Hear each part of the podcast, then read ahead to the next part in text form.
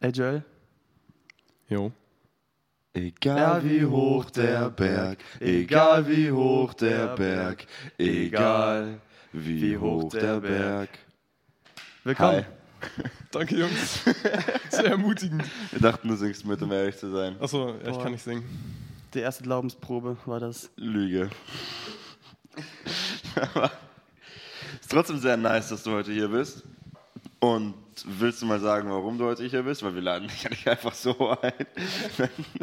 Ja, also gestern hatten wir die, den Jugendabend und da gab es viel Segen und neben dem ganzen Segen auch eine Predigt, die ich halten durfte über Johannes 6, die Antwort von Petrus auf die Frage von Jesus, ob er nicht auch gehen will oder die Jünger allgemein.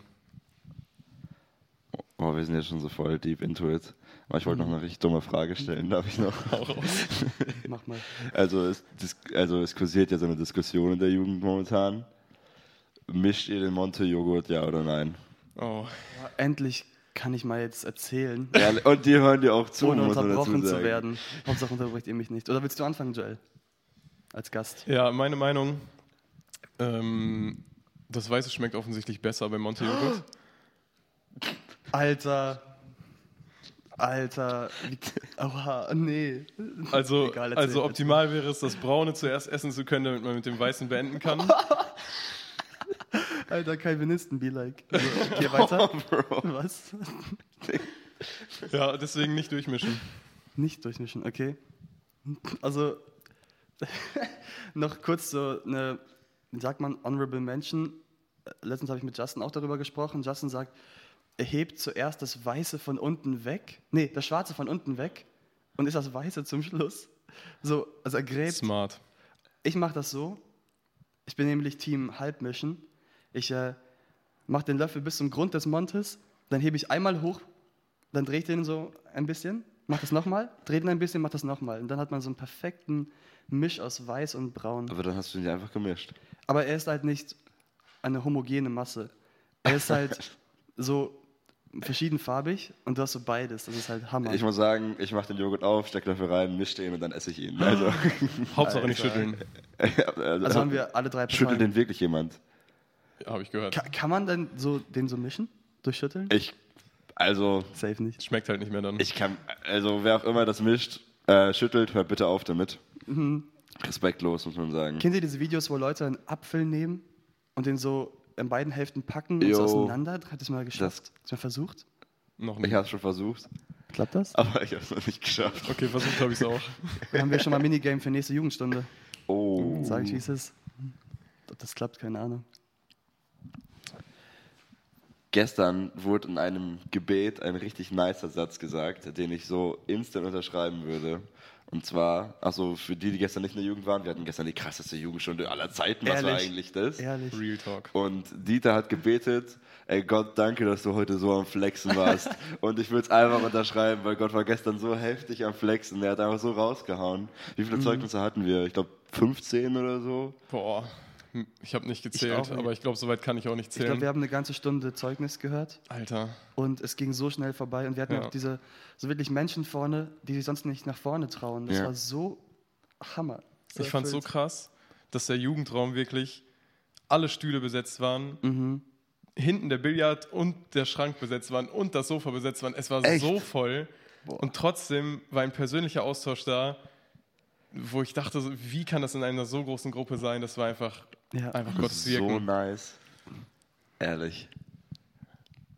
Ja. Und dann, nach dem Segen, kamst du, nein, Spaß. Aber, also, nein, nein, es ging natürlich weiter. Und du hast, du hast es gerade eben schon gesagt, du hast über Petrus gepredigt. Wobei der Fokus gar nicht auf Petrus lag, sondern Ja. generell, warum Menschen von Christus weggehen und wie man bei Christus bleibt. Ja. Was würdest du sagen für dich? Wir haben auch gestern so diese Umfrage gemacht, aber wenn du sagen müsstest, der Hauptgrund, warum gehen Menschen von Christus weg? Boah, also von dem, was ich gesehen habe, ist es tatsächlich oft einfach Enttäuschung, was auch einer der größten Punkte war gestern in der Umfrage, die wir gemacht haben, weil Menschen kommen und hohe Ansprüche an Christen haben, dass man geliebt wird und das ist ja auch genau, wie es sein soll. Das zeigt ja, dass wir noch irgendetwas richtig machen. Mhm. Aber diese Ansprüche werden einfach oft nicht erfüllt und Menschen werden liegen gelassen. Und gerade in der Jugendzeit ist es so wichtig, dass man einen Anschluss hat, sozial, und der kann übelst entscheidend sein für das Glaubensleben, auch wenn es gar nicht gut ist, sein, seine Ewigkeit liegen zu lassen, nur weil man menschlich enttäuscht wurde. Du hast auch, also ich muss sagen, also der erste Teil war ja, warum gehen Menschen von Christus weg? Ja. Und warte, ich muss gerade nachgucken. Kognitive Dissonanz war das Wort. Jo. Also als das in der Predigt fiel, habe ich erstmal Luis neben mir so, Alter, er hat gerade kognitive Dissonanz gesagt. Willst du es mal erklären? Jo, also ich habe damit meinem Bruder schon die letzten paar Tage aufgezogen. Kognitive Dissonanz ist was, was wir alle bei uns haben und das, das ergibt halt eigentlich gar keinen Sinn, aber es gibt manchmal Dinge in uns, die sich gegenseitig widersprechen. Ähm, zum Beispiel hatten wir gestern das Beispiel mit, man will fit sein und Sport machen, aber man hat auch übelst Bock auf Schokolade essen. Und das widerspricht sich gegenseitig. Aber damit man trotzdem beides machen kann, denkt man sich irgendwelche logischen Ausreden aus, die so halbwegs logisch sind. Eigentlich nur argumentative Auswege, damit man nicht die logische Konsequenz ziehen muss und aufhören muss, Schokolade zu essen. Dann sagt man so, ja, ich mache ja Sport, ich muss mir auch mal was gönnen und Schokolade ist ja auch gar nicht so schlecht und so mhm. weiter. Man sucht also Erklärungen für die Probleme und keine Lösungen, meinst du? Ja, so könnte man es sagen. Ja, Mann. Stark. Und du äh, nennst das dann ja auch um auf eine sozusagen spirituelle Dissonanz, also dass ähm, das nicht nur lebenspraktisch aussehen kann, sondern auch im, im Glaubensleben passieren kann? Ja, auf jeden Fall. Ich glaube, wenn man, wenn man davon ausgeht, es gibt das ewige Leben, was nach dem Tod kommt, dann würde es keinen Menschen geben, der sagt, ich will da nicht hin. Jeder würde dahin wollen, wo das Glück ist in der Ewigkeit und nicht dahin, wo Schmerz und Leid ist in der Ewigkeit. Ja. Aber viele Leute sind nicht bereit, Jesus anzuerkennen als den Weg, der in diese Ewigkeit führt. Und das widerspricht sich, genau wie fit sein und Schokolade essen. Und nicht jeder ist bereit, die logische Konsequenz zu ziehen und Jesus anzunehmen und zu akzeptieren als den rettenden Gott. Mhm. Und deshalb sucht man sich irgendwelche logischen Auswege, um das nicht machen zu müssen. Das erlebe ich sogar noch in meinem Alltag, dass ich, obwohl ich bekehrt und getauft bin, manchmal nicht schaffe, stille Zeit zu machen, obwohl ich genau weiß, das ist das, was mich erfüllt. Das ist etwas, was mir gut tut und wo ich zur Ruhe komme und wo ich auftanken kann und trotzdem tue ich es nicht. Also ich spüre auch so diesen Widerspruch. Ich weiß genau, dass stille Zeit das logisch Richtige für mich ist, weil ich erlebt habe, wie gut es ist und ich finde trotzdem andere Dinge, die ich da vorstelle. Bei mir war das immer so, da gibt es auf der einen Seite, ich weiß zu 100 Prozent, wenn ich Bibel lese und bete und das eine lange Zeit durchziehe, dann wird meine Beziehung zu Gott immer, wirklich immer besser ja. werden. Übrigens, mhm. wenn es nicht macht, dann macht es, eure Beziehung wird besser werden und eure Beziehung zu Gott.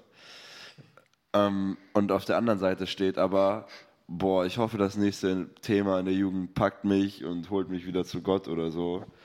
Aber das ist ja gar nicht the way to go. Also der Weg ist ja einfach sich hinsetzen, Bibel lesen und beten. Mhm. Und das halt einfach durchziehen und nicht nur einmal im Monat. Ja, genau. Und dann passiert es halt. Aber die Erklärung ist halt, hey, weil das und das und das und das falsch ist, ist meine Beziehung zu Gott gerade falsch. Aber das hat auch Joel gesagt, dass man meistens die Gründe bei den anderen sucht und nicht bei sich selbst. Ja. Aber am Ende ist man halt selbst für sich verantwortlich und muss halt gucken, dass man bei Gott bleibt. So. Weil, ich glaube, wir haben ja gestern dieses Mentimeter gemacht und die größten Gründe waren Enttäuschung.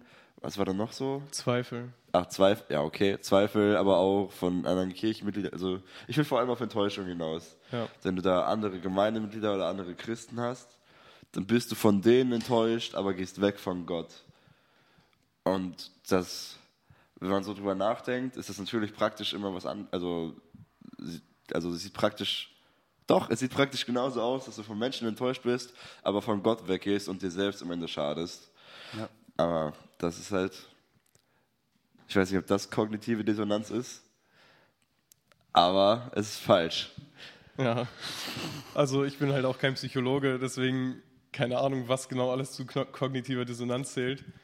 Ähm, aber man sucht sich halt einfach irgendwelche Auswege und das ist ja auch bei dem, was Tim gerade gesagt hat. Es ist viel schwerer, sich hinzusetzen und einfach Bibel zu lesen, auch wenn ich weiß, dass dieses, diese Bibel mir so viel Kraft geben wird und mich wirklich verändern wird, wenn ich das jetzt lese. Mhm. Aber es ist einfach so viel einfacher, sich eine Stunde auf YouTube zu chillen ja. und da irgendwie versuchen, glücklich zu werden und dieses, diesen logischen Weg zu gehen und sich hinzusetzen, das ist das Schwierige und das ist das, was bei der kognitiven Dissonanz halt auch das Unwahrscheinlichste ist. Ja, ihr habt schon beide angesprochen ähm, in euren Sätzen eben, dass es oft äußere Umstände gibt, die einen wegführen. Und äh, das hast du ja auch in einem Thema genannt. Es gibt äußere Umstände, die dazu führen, dass man ähm, Jesus verlässt oder die Kirche verlässt. Und im Text, ähm, da ist es ja auch, dass die Juden Jesus verlassen und äh, das Interessante ja in dem Fall um seiner Worte willen und nicht wegen anderen Menschen, sondern konkret wegen dem, was er sagt, verlassen sie ihn. Und du hast so einen Satz genannt, der mir hängen geblieben ist. Er lässt sie nicht mehr erkennen. Also Jesus steuert diesen Erkennungsprozess bei den Juden und äh, er bestimmt, wer ihn erkennt. Und ich habe dazu ähm, allgemein so in der Woche war ich ein bisschen aufmerksam, einfach, dass wenn ich Versen begegne, die dazu passen, dass ich mir die aufschreibe.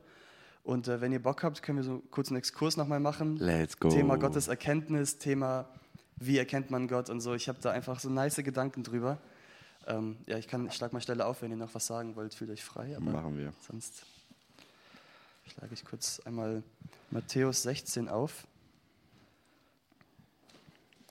Ich fand, das passt alles so zusammen. Deine, dein Thema von gestern, Matthäus 16, auch was aus Johannes, was ich gleich lese. Einfach cool. Also es sind jetzt keine Fragen, die Stelle ist einfach Ergänzung, Kommentar, was auch immer, keine Ahnung. Das ist so. Manchmal brauche ich das. Ähm, 16, Vers 15 bis 17. Da heißt es, er spricht zu ihnen, ihr aber, was sagt ihr, wer ich bin? Simon Petrus aber antwortete und sprach, du bist der Christus, der Sohn des lebendigen Gottes. Und Jesus antwortete und sprach zu ihm, Glückselig bist du, Simon, Bar Jona, denn Fleisch und Blut haben es dir nicht geoffenbart, sondern mein Vater, der in den Himmeln ist. Und dazu passt, finde ich richtig gut, Johannes 17, 7 bis 8. Die Stelle habe ich von Noel, die habe ich jetzt nicht von mir, aber die hat er mir einfach perfekt genannt jetzt in der Woche. Da heißt es, jetzt haben sie erkannt, dass alles, was du mir gegeben hast, von dir ist. Denn die Worte, die du mir gegeben hast, habe ich ihnen gegeben und sie haben angenommen und wahrhaftig erkannt, dass ich von dir ausgegangen bin und haben geglaubt, dass du mich gesandt hast. Oh, die Stelle haben wir im letzten Hauskreis gemacht. Ja, das genau, ist richtig nice. genau. Und ich finde diese Kette so genial. Also Gott gibt die Worte an, an Jesus und Jesus gibt die Worte Gottes weiter. Und dann sehen wir schon wieder diesen Punkt, dass Gott erkennen lässt. Und Jesus lässt auch erkennen, aber durch die Worte, die Gott, der Vater, ihm gibt vom Himmel. Und ich glaube, es steht da auch, dass Jesus die Menschen erkennen lässt, die Gott ihm gibt. Mhm. Also genau, ist, ja, die Jünger in dem Fall. Das ist sowieso ja. richtig nice. Jesus sagt immer, was Gott mir gibt, das gebe ich einfach weiter. Und ja. Gott sagt, ey, ich gebe Jesus, weil Jesus ist der Retter der Welt. Und auch Jesus sagt, ey, ich gebe euch den Heiligen Geist, weil das ist der hm. Botschafter. Ja. Und die pushen sich alle so gegenseitig hoch und drehen sich sozusagen um sich rum im Kreis. Und jeder mhm. macht den anderen höher als sich selbst. Und das ist richtig nice. Aber das gehört nicht zum Thema. Sondern was ich sagen wollte, ähm, es ist ja auch, ich glaube sogar in Johannes 6 ist das, dass gesagt wird, äh, niemand kommt zu mir, es sei denn, der Vater zieht ihn. Ja, genau. Ich weiß nicht, ob es da so steht. Ja. Aber das ist einfach wirklich immer von Gott auskommt. Dass, also, Gott fragt uns so, jo, willst du kommen? Und dann müssen wir sagen, ja oder nein. Mhm. Aber er fragt uns. Ja. Das ist halt das Ding. Und da hängt auch der Glaube immer mit drinne. Glaube und Erkenntnis. Also sie haben geglaubt und erkannt. Hast du ja auch gestern gesagt, das ja. hängt zusammen. Du kannst nicht erkennen und nicht glauben, sondern erst wenn du glaubst, wird aus Kennen ein Erkennen. Ja, genau. Das macht ja den Unterschied aus zwischen Petrus und dieser ganzen Volksmenge vorher, mhm. weil alle haben das Zeichen gesehen, was Jesus getan hat, dass er das Brot vermehrt hat. Das Ja. waren ja die genau die gleichen Leute wie bei der Speisung der 5000. Mhm. Sie haben das alle gesehen und sie haben alle gehört, was Jesus ihnen gesagt hat. Nur das Volk will ihm nicht glauben Ja. und deswegen können sie ihn auch nicht erkennen. Aber kennen tun sie ihn. Sie haben ihn gesehen und gehört. Mhm. Und Petrus genauso, aber er entscheidet sich zu glauben Ja. und deswegen erkennt er, wer Jesus wirklich ist. Das ist auch so eine geniale Brücke, die ich schlagen kann zu unserem er ersten Podcast, wo ich sage, Gott führt den Menschen zur Erkenntnis, indem er ihn fragt. Und Jesus fragt, wer glaubt ihr, dass ich bin?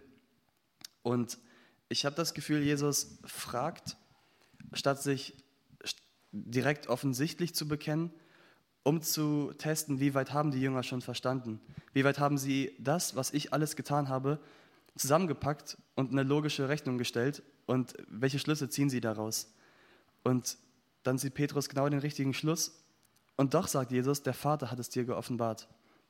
Aber ich finde auch, also er sagt ja auch immer wieder, wenn sie erkannt haben, wer er ist, sagt er immer wieder, geh nicht hin, erzähl es keinem. Weil, was denkt ihr da, was ist so der, der Grund, warum er das sagen könnte? Er sagt ja immer, die Zeit ist noch nicht reif oder die Zeit ist noch nicht gekommen, dass der Menschensohn offenbart wird oder so. Also ich glaube, da ging es, ja, also es ist halt die Wahrheit, dass Jesus der Sohn Gottes ist. Und Jesus weiß halt, wenn die Jünger losgehen würden und anfangen, das zu erzählen, dann werden das Menschen noch glauben. Also es stimmt ja auch. Und es ist ja auch heute so, also natürlich mit Hilfe des Heiligen Geistes. Aber Jesus hat halt, oder Gott hat halt den Zeitpunkt festgelegt, einfach wann es soweit ist. Das war ja auch das Ding, was die Jünger früher nie verstanden hatten. Das bei The Chosen merkt man das richtig. Also Chosen ist jetzt nicht so, das ist jetzt nicht die Bibel, aber so. da, da sieht man das einfach praktisch. Und dass die Jünger wollten die ganze Zeit, dass Jesus losgeht und sich offenbart und den anderen auch sagt, dass er der Sohn Gottes ist. Ja.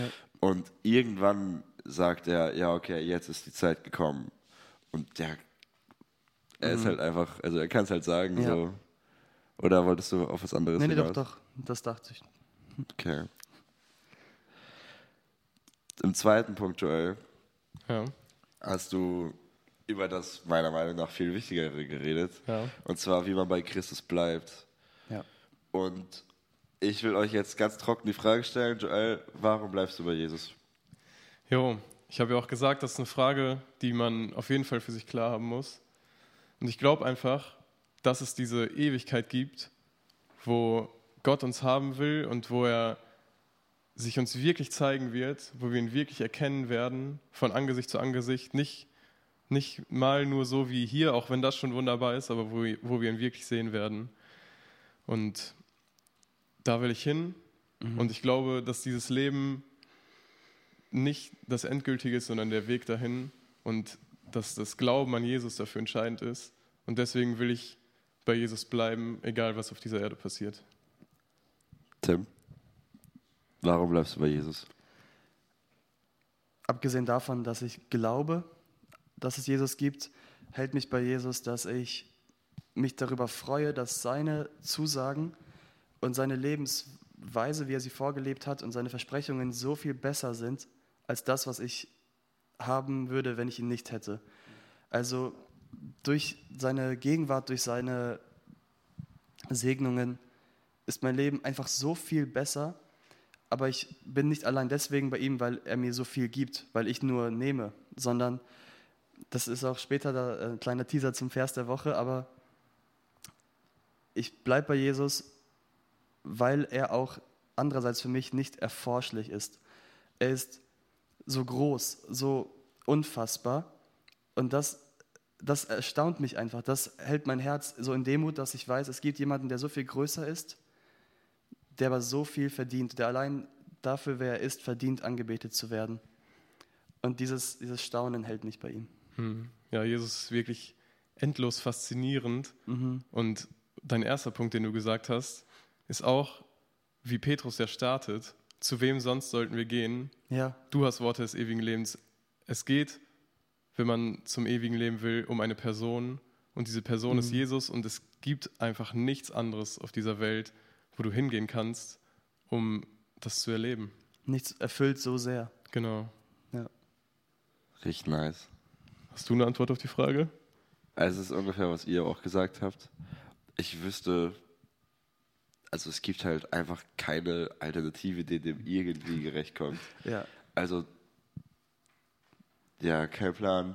Du hast halt, also du hast halt ein richtig erfülltes Leben, ein sinnerfülltes Leben auf der Erde. Und danach hast du noch ein ewiges Leben, was Ja. noch viel heftiger Ja. ist im Himmel. Genau. Und ja, also wohin sonst sollten wir gehen, ist so eigentlich genau das Richtige, was er sagt. Mhm. Habt ihr eigentlich, wir reden gerade schon über den Himmel. Wenn ihr an den Himmel denkt, woran denkt ihr? Warte, darf ich zuerst sagen? Ja, Okay. Äh, wenn ich an den Himmel denke, dann sehe ich immer so ein richtig perfektes Kanada-Bild vor mir, wo so Berge und Bäume und Flüsse sind und wo ich mit meinen Jungs einfach eine Kanutour mache. Alter, nice. Den Gedanken habe ich auch auf. Das ist so ein richtiges Bärenbrüder-Ding, wisst ihr? Boah, Ja, traumhaft. ehrlich. Und ich glaube, es wird noch viel nicer. Aber also das sind sehr starke Farben auf jeden Fall bei mir. Ich habe früher immer, also ist ja nicht falsch, der Thronsaal, ich stelle mir heftig vor, so, aber früher habe ich eigentlich nur so Gold und Edelsteine und so Diamanten und so weiß gesehen. Alles ist richtig hell. Aber ich glaube, Gott ist viel kreativer als das, was ich mir vorstellen safe. kann. Der wird da richtig was Nices rausknallen, der wird auch im Himmel richtig flexen. Ich meine, hier ist die Natur schon wirklich, wirklich Jo. atemberaubend. Warum soll der Himmel so langweiliger sein als diese Ehrlich. Welt? So? Und Gott ist ja auch nicht an unsere Formen der, der Architektur gebunden. Jo. Also ich stelle mir das ja alles in unserer Architektur vor, aber das ist ja nur menschengebautes. Alter. Also was kann Gott Ja. alles machen? Ich will immer, wenn ich an den Himmel denke, das ist so ein bisschen, also ich denke immer, es ist gleißend hell, dass ich nichts sehe. Irgendwie habe ich immer so ein blendendes äh, Bild im Kopf. Aber ist auch so übelst schön, aber wir können es einfach Ja, ich nicht denke mal, alles ist Gold, so alles. Ja, okay. Aber ich weiß nicht, ob das realistisch ist. Auf jeden Fall sehe ich immer vor mir so ein riesiges goldenes Viereck, so ein Kasten, weil halt beschrieben wird, dass es so eine Stadt ist. Wird das nicht beschrieben als Ja. Stadt, Ja. als goldene Stadt ähm, mit Mauern und Abmessungen und so weiter und irgendwie, glaube ich, sogar größer als die Erde, die Abmessungen. Boah, ich weiß ehrlich gesagt die Abmessung gar nicht genau. Rubrik gefährliches Halbwissen, wir schieben das mal in die Schublade. Ja. Aber ich sehe immer so einen riesigen Block vor mir. Und Thronsaal ist für mich immer so einfach Wolken und so ein fetter Thron. So, ich weiß nicht, ganz simpel. Hm, ich finde richtig krass, wie der Thronsaal in der Bibel beschrieben wird. Es gibt ja diese zwei Stellen, Jesaja 6 und Offenbarung 4, glaube ich. Boah, du bist so cool. Du bist so cool. Alter. Die, die Stellen sind wirklich krass. Also, ich habe die durch ein Buch von Francis Chan kennengelernt. Crazy Love heißt das auf Englisch. Ähm, und da beschreibt er, wie er, wenn er betet, sich diese Szenen vormalt, wie zum Beispiel Jesaja vor diesem riesigen Thron Gottes ist, wo diese Engel mit drei Paar Flügel einfach um Gott herum fliegen und ihm sagen, heilig, heilig, heilig bist du. Und sobald Gott seinen Mund öffnet, kommt Nebel und es bebt und es ist einfach nur, da kommen wir hin, wenn wir beten. So. Also auf dieser Erde schon kommen wir vor Gottes Thronsaal, um ihm unsere Anliegen vorzubringen. Das ist gar nicht vorstellbar. Ja, deswegen jetzt kurz, um aufs Thema Gebet abzuschweifen. Sehr, sehr nice, wenn man sich, bevor man sich hinsetzt, um zu beten, einfach ein paar Momente Ruhe nimmt und sich vorstellt, wo man gerade ist. Und dann fängt man das Gebet ganz anders an. Nicht, okay Gott, danke für diesen Tag und das Essen und so weiter. Das sind alles gute Dinge. Das sollte man Ja, ja. weiter beten. Das will ich gar nicht sagen. Aber es kommt so eine krasse Ehrfurcht. Und wenn du, darüber habe ich letztens nachgedacht, wenn du Ehrfurcht für dich beschreiben müsstest, wie würdest du das für dich sagen? Ist Ehrfurcht Angst? Ist Ehrfurcht eine Demut? Was ist, oder was ist für euch Ehrfurcht? Ich denke, also ich denke schon beides. Also, wenn wir von Furcht Gottes reden, dann ist schon auf der einen Seite, das ist einfach der Gott, der einfach schnipsen kann und dein Leben ist vorbei. Das ist aber auch der Gott, der seinen Sohn gegeben hat und der, also, so, der ist komplett zu Ehren, der vor ihm kann man sich eigentlich so hinfallen lassen und sein ganzes Leben da liegen lassen und du hast ihn nicht genug geehrt, weil du ihn ein ganzes Leben lang angebetet hast. Und es war auch der Gott, der dich über alles liebt und einfach sein Leben gegeben hat für dich. Es ist der Gott, der die Welt gemacht hat. Und ich weiß nicht, ob ihr schon mal den Moment hattet, dass ihr wirklich Furcht, wirklich im Gebet Furcht vor dem hattet, wo, dass ihr jetzt Gott gegenübersteht, das war auf jeden Fall richtig nice. Es ist jetzt nicht so, dass ich durch den Tag gehe und Angst vor Gott habe, weil er mit mir alles machen kann, sondern ich hatte einfach den Moment, dass ich gebetet habe und einem wird so klar, also diese Heiligkeit ist ja unfassbar. Du, ich, war, ich war so geflasht, ich war wirklich, Junge, also so, also ich glaube Respekt ist vielleicht das gute Wort, ist ein gutes Wort. Das, mir fehlen noch richtig die Worte, das zu beschreiben. Ja. Aber ja, ich weiß nicht, was ich, also wie ich das sagen soll, weil ich war voll von ja, Furcht. Wirklich schon zwischen Respekt und Angst war es schon. Ja. Jesus sagt ja auch, fürchtet euch nicht vor denen, die euch töten können, die euren Körper töten können, sondern vor dem, der über eure Ewigkeit entscheidet und das ist Gott. Also das war Ja. jetzt nur sinngemäß. Ja. Aber ähm, diese Art von Furcht, die ist, glaube ich, schon gesund für jeden Menschen.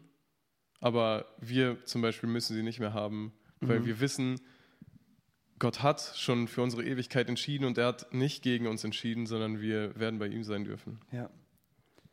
Für mich ist das so, dass für mich heißt Furcht Gottes oder Ehrfurcht vor Gott so ein sich davor hüten wollen, wirklich wollen, gegen ihn zu handeln. Gleichzeitig finde ich auch, ist Furcht an sich oder wie wir Furcht benennen oder Angst auch kein falsches Gefühl, aber irgendwie direkt danach habe ich keine Angst. Also ich habe vor Gott keine Angst. Also ich fürchte Gott, aber ich habe nicht Angst vor dem, was er tut, weil ich weiß, Gott kann nicht falsch handeln und er will nicht falsch handeln und es, sein Wesen gibt es gar nicht her. Und äh, das, das ist so genial. Ich glaube, es gibt auch einen Vers, in dem es heißt, dass vollkommene Liebe Angst vertreibt. Und ich glaube, wenn wir in Furcht vor Gott kommen, dann wird seine Liebe, seine Gegenwart unsere Angst dann austreiben. Nice. Es hat ja Nata ein ganzes Buch über Furcht geschrieben. Ja. Das ist auch sehr cool. Ich habe da auch viel gelernt. Und es ist, glaube ich, also es ist schon ein bisschen her, dass ich gelesen habe, aber ich glaube, am Ende stellt er fest, dass wirklich, also Furcht ist halt vom Handeln abhängig. Du kannst zwar sagen, jo, ich fürchte Gott, aber wenn du es nicht zeigst, dann, also so hat halt keinen Wert. Äh, und am Ende ist es wirklich, ja, tust du seinen Willen oder tust du nicht seinen Willen? Handelst du für oder gegen ihn? Fürchtest du ihn oder fürchtest du ihn nicht? Und das, also das können wir halt mit unserem Leben zeigen. So. Ja. Ja, und dieser Aspekt, nicht gegen ihn handeln zu wollen, der ist ja auch nicht weg, nur weil wir die Ewigkeit schon safe haben, Ja. Genau. sondern wir haben einfach erkannt, wie krass Gott ist und wie viel weniger will man dann noch gegen ihn handeln. genau dann, dann erst recht. Genau. Ähm, es ist ja auch, dass, dass Paulus schreibt, ihr sollt jetzt nicht sündigen, weil ihr euch eures Heils sicher seid, sondern genau jetzt wisst ihr, was gut und böse ist. Genau jetzt könnt ihr entscheiden, weil ihr glaubt, weil Gott euch diese Erkenntnis schenkt. Genau jetzt dürft ihr euch gegen das Böse entscheiden. Das sei ferne. Das sei er ferne. Ja, Schlachter. Und da, da spielt, finde ich, auch die Liebe eine richtig große Rolle, weil auch ein Grund dafür ist ja, dass Jesus sich in kompletter Liebe für uns hingegeben hat und so ein krasses Opfer gegeben hat für all das, was wir schon ver verbockt haben. Und daraus entsteht ja noch mehr Liebe in uns, aus der wir auch nicht Ja. gegen Gott handeln wollen. Und auch was, ich glaube, Justin in seinem Gebet sagte, wir können lieben, weil er uns zuerst geliebt hat. Ja. Ja, Mann.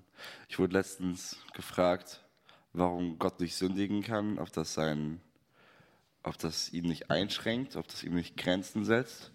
Und kennt ihr das, wenn ihr mit irgendwelchen Leuten redet und dann so eine Antwort gebt und danach denkt, boah, es war sogar die richtige Antwort und dann Jo. so eine neue Erkenntnis einfach durch eine eigene Antwort gewonnen habt? Jo. Ich habe auf jeden Fall gesagt, ich glaube, dass ich voll von Heiligen Geist war, aber also Sünde ist ja nicht Gottes Willen tun. Ja. Und wenn du jetzt, wenn jetzt Joel nicht Joels Wille tut, dann ist ja Joel hat ja eine Grenze, weil er kann ja nicht mal seinen eigenen Willen tun. Wenn aber Joel immer sein ganzes Leben lang tun und lassen kann, was er will, dann hat Joel keine Grenze. Also und plus, also wenn wir jetzt das Körperliche und so weglassen, ja. Und Gott hat in seinem ganzen Leben noch nie eine Sache getan, die er nicht tun wollte. Er hat sein Stimmt. ganzes Leben lang, also immer, also Ja. ewig, Ja. hat er das getan, was er wollte. Und plus, es ist richtig. Mhm. Also kann Gott tun und lassen, was er will und hat dadurch keine Grenze. Und kann halt nicht sündigen. Ja, Weil wenn er sündigen würde, würde er nicht seinen Willen tun und hätte eine Grenze. So, ihr Ja. versteht. Ja. Krass, ja, und das macht ihn heilig. ja. Und jetzt haben wir diese Grenze noch. Wir können noch nicht tun, was wir wollen. Ja, Römer 7. richtig. So. Gutes Thema. Ja. Von beiden hier. Aber wir werden heilig, wenn wir errettet werden. Und dann Ja. tun wir immer nur, was wir wollen, weil das, was wir wollen, dann genau das ist, was Gott will. Yes, Und wir yes. sind dann fähig dazu. Und Römer 8, nachdem wir heilig geworden sind, werden wir auch mitverherrlicht. Und das ist wirklich crazy. Alter. Also, du musst überlegen, in der Bibel steht, dass Christen im Himmel mitverherrlicht werden. Gott wird gerade verherrlicht durch, ich weiß nicht, ob äh, durch Engel und durch Menschen. Und wir werden auch mitverherrlicht. Wir sind nicht im Himmel nur die, die verherrlichen, wir werden mitverherrlicht. Ich weiß nicht ganz, wie ich das verstehen soll, muss ich sagen. das verstehst du verherrlichen als ein gepriesen werden. Ja, Ach so, ich hätte irgendwie verstanden als ein verklärt werden. so ein Heilig werden. Genau. Ja. oh, Aber kann ja beides Ja. heißen, weiß ich nicht. das kann auch sein. Aber stell dir mal vor, nein, egal. Ich habe eine Frage, die mir gekommen ist heute. Erstmal, also kann ich schon das Thema wechseln so? Ja, mach. Können wir Brot einfrieren? Okay, Mach dann. dein Ding. Prost. Ähm, genau, es geht darum, dass die Menge ihres nachläuft und Zeichen sehen möchte, obwohl sie erst kürzlich ein Zeichen bekommen haben, so ein großes Zeichen mit der Speisung. Und das kennen wir natürlich auch. So, wir fragen Gott, wo bist du und vergessen, was wir erlebt haben. Habt ihr Methoden, wie ihr euch merkt, was Gott für euch getan hat? Habt ihr eine Erinnerungskultur? Puh. Ich muss ehrlich sagen, ich habe jetzt nichts, was ich mir aufgeschrieben habe oder so. Aber ich habe ich hab eine krasse Lektion gelernt, die ich, glaube ich, nie vergessen werde. Und zwar kommt das auch im Thema durch. Ähm, Gott will uns nichts Gutes vorenthalten. Und es gibt diesen Psalm 34, Vers 11, glaube ich. Siehst du, wenn das richtig ist, dann Boah. ist schon mal ein gutes Zeichen, dass ich es nicht vergessen werde. Ich gucke. Da steht, junge Löwen, also das Zeichen von krasser Macht und Stärke, leiden Hunger und Not, aber die den Herrn suchen, müssen nichts Gutes entbehren. Und das hat er uns ja auch in, in Jesus gezeigt. Römer 8, Vers 32 habe ich ja gestern vorgelesen. Er hat uns den Sohn gegeben, das Kostbarste, was er hatte. Und was sollte er uns jetzt noch vorenthalten? Wie sollte er uns mit ihm nicht auch alles schenken? Genau. Das sind so starke Verse. Diese Versorgungsverse, nenne ich sie mal, berühren mich eh immer, wie auch Noel gestern vorgelesen hat, ist denn die Hand des Herrn zu kurz. Ja. Also der Mensch macht sich Sorgen, der Mensch zweifelt und Gott sagt einfach, ist meine Hand denn zu kurz? Weißt du nicht, wie groß ich bin? Und dann denke ich mir, ja klar, Gottes Hand ist überhaupt nicht zu kurz. So, der kann alles tun. Oder wenn er auch sagt, schaut auf die Spatzen, der Herr versorgt sie, wie viel mehr sollte er nicht euch versorgen? Diese Dimension vergiss, vergisst man so oft. Ich habe zwei Sachen. Erstens, Joel, du bist sehr cool, dass du Bibelstellen auswendig kennst. Ja. Das, ich feiere sowas heftig. Und Da habe ich auch zweitens, viel zu lernen, Bro. ja, cringe, wer die Bibel nicht auswendig kann.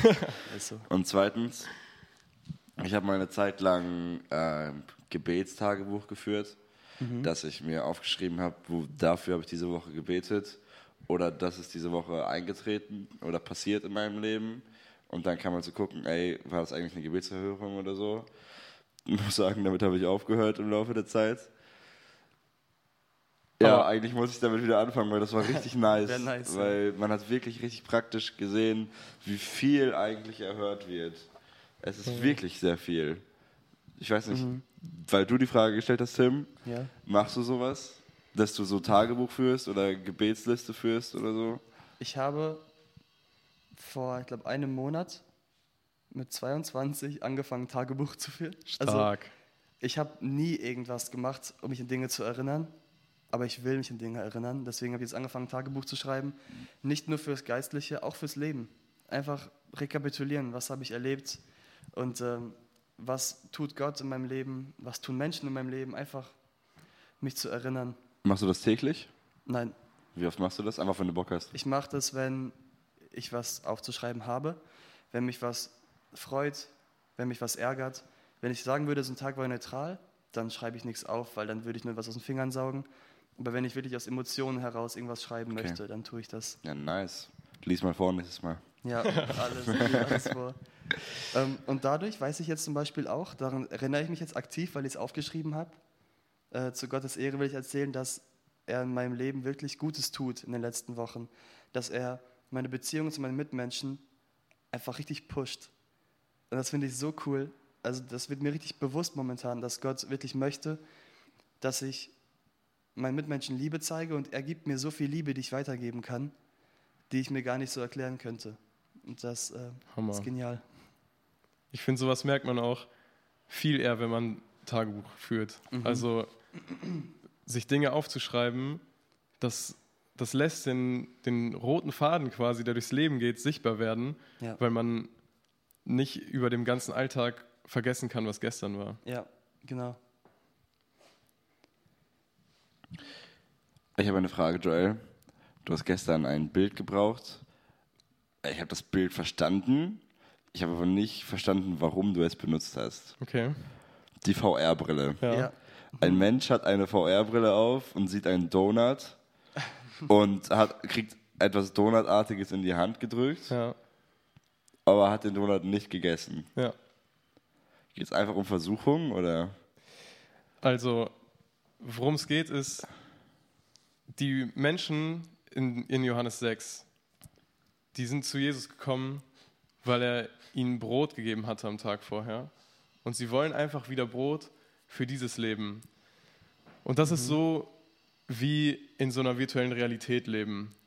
Du siehst nicht das, was echt ist, dass du das ewige Leben brauchst, sondern du willst das, was quasi in der virtuellen Realität ist, in der du jetzt gefangen bist. Davon willst du mehr haben.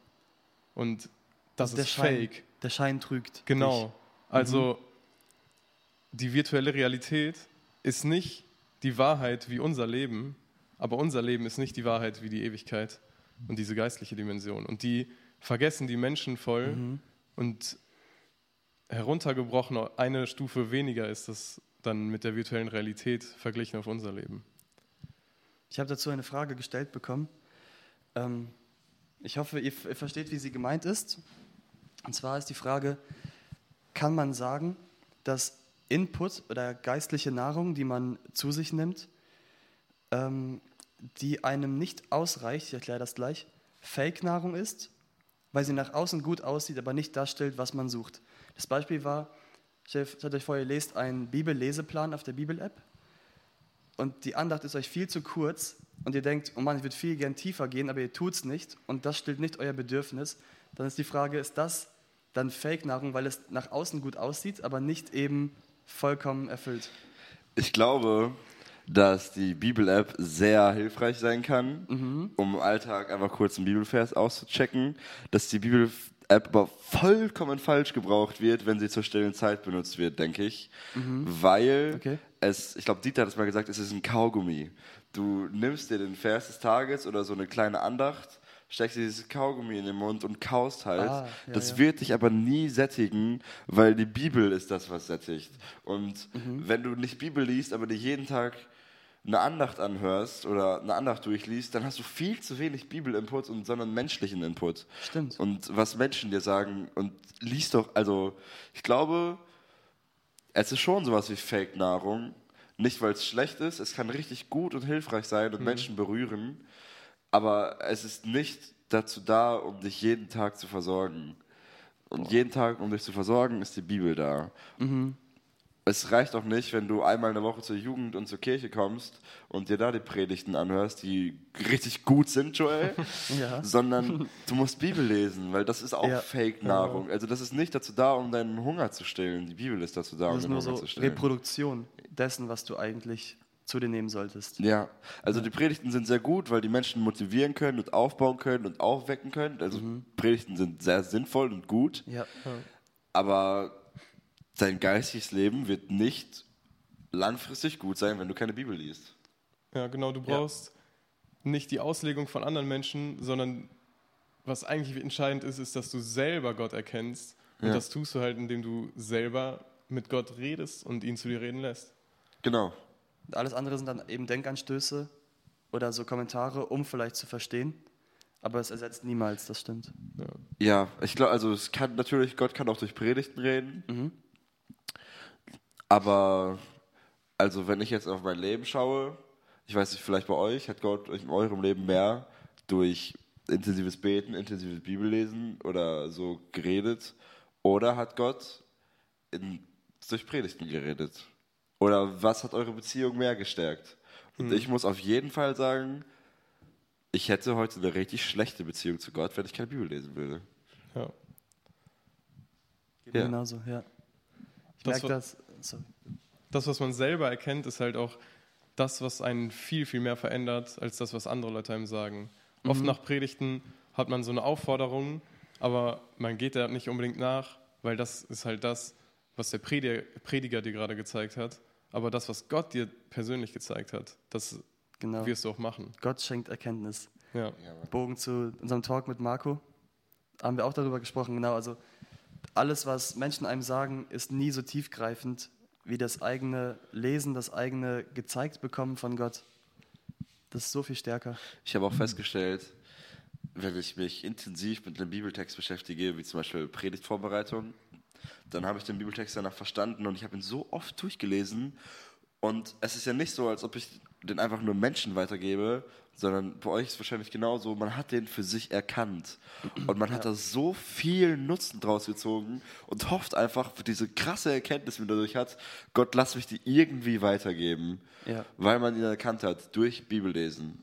Und dann kommt halt davon, von deiner Erkenntnis, versuchst du die Erkenntnis weiterzugeben, aber es ist halt zweite Hand. Ja, genau. Predigt ist oft so ein, es ist so, es steht da und so und so ist das zu verstehen. Und dann liest du es selbst und du merkst, es ist wirklich so. Ja, genau. Das brauche ich wirklich oft. Eine richtig nice Frage, muss man sagen. Ich Ja. habe die, feiere ich. Ich habe mir dazu öfter Fragen stellen. noch aufgeschrieben, dabei sein ist nicht alles. Ähm, da gibt es auch, glaube ich, häufig als Predigtthema oder so. Eben dieses nur dabei sitzen und zuhören und sich berieseln lassen ist nicht alles. Du musst auch losgehen, du musst auch tatkräftig werden. Ja. Ich meine, das Dabeisein hat sogar Judas geschafft, ne? wenn man drüber Ja. nachdenkt. Ja, Ähm, Petrus sagt, wir haben geglaubt und erkannt und er spricht für alle zwölf Jünger, aber Judas steht nur dabei und ist, er, er redet nicht mit dem mit, was Petrus sagt.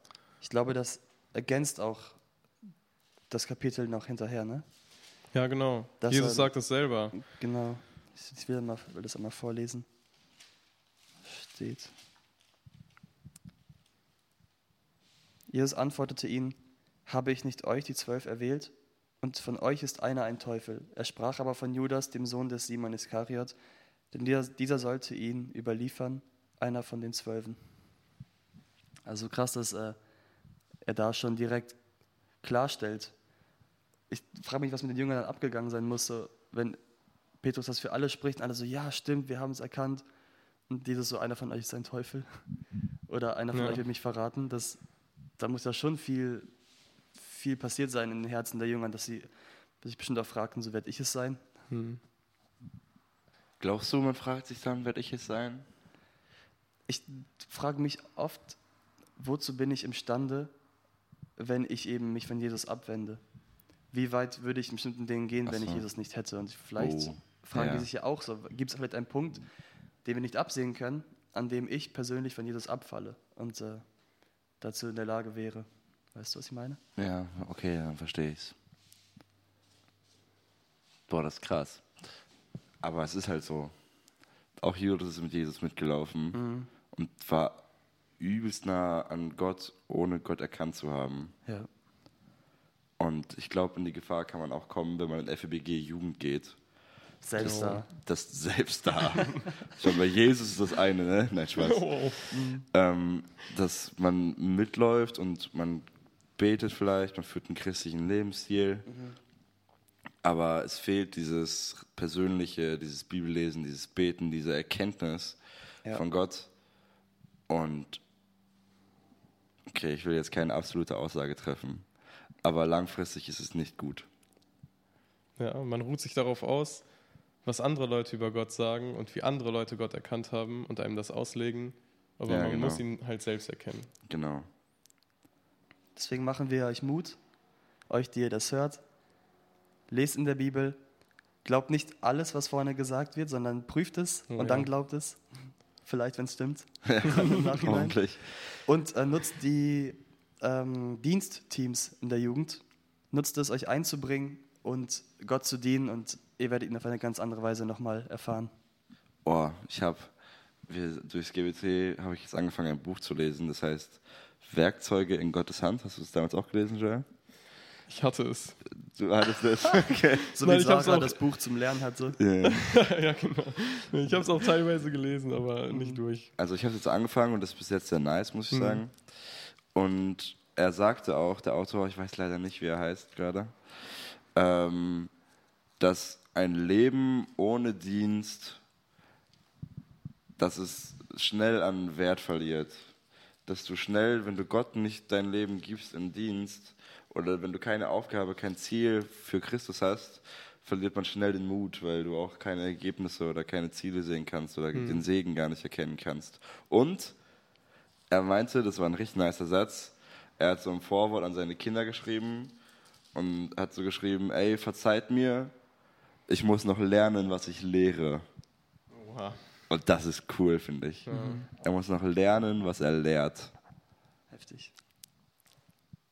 Vielleicht fühlen das vor allem so Leute, die, ja, gerade wenn ihr oft über Gott redet, sei es Predigt oder Hauskreis oder mit Arbeitskollegen, Schulkollegen, immer wenn man über Gott redet, dann sieht man dieses perfekte Bild. Dieses perfekte, ey, so, das und das und das müssen wir machen, damit wir da hinkommen. Oder wir jetzt hier, ja, halt Bibel lesen und beten. Aber das zu lernen, was man sagt, ist Richtig. halt nochmal was ganz anderes. Auch wenn man weiß, dass es richtig ist. Ja.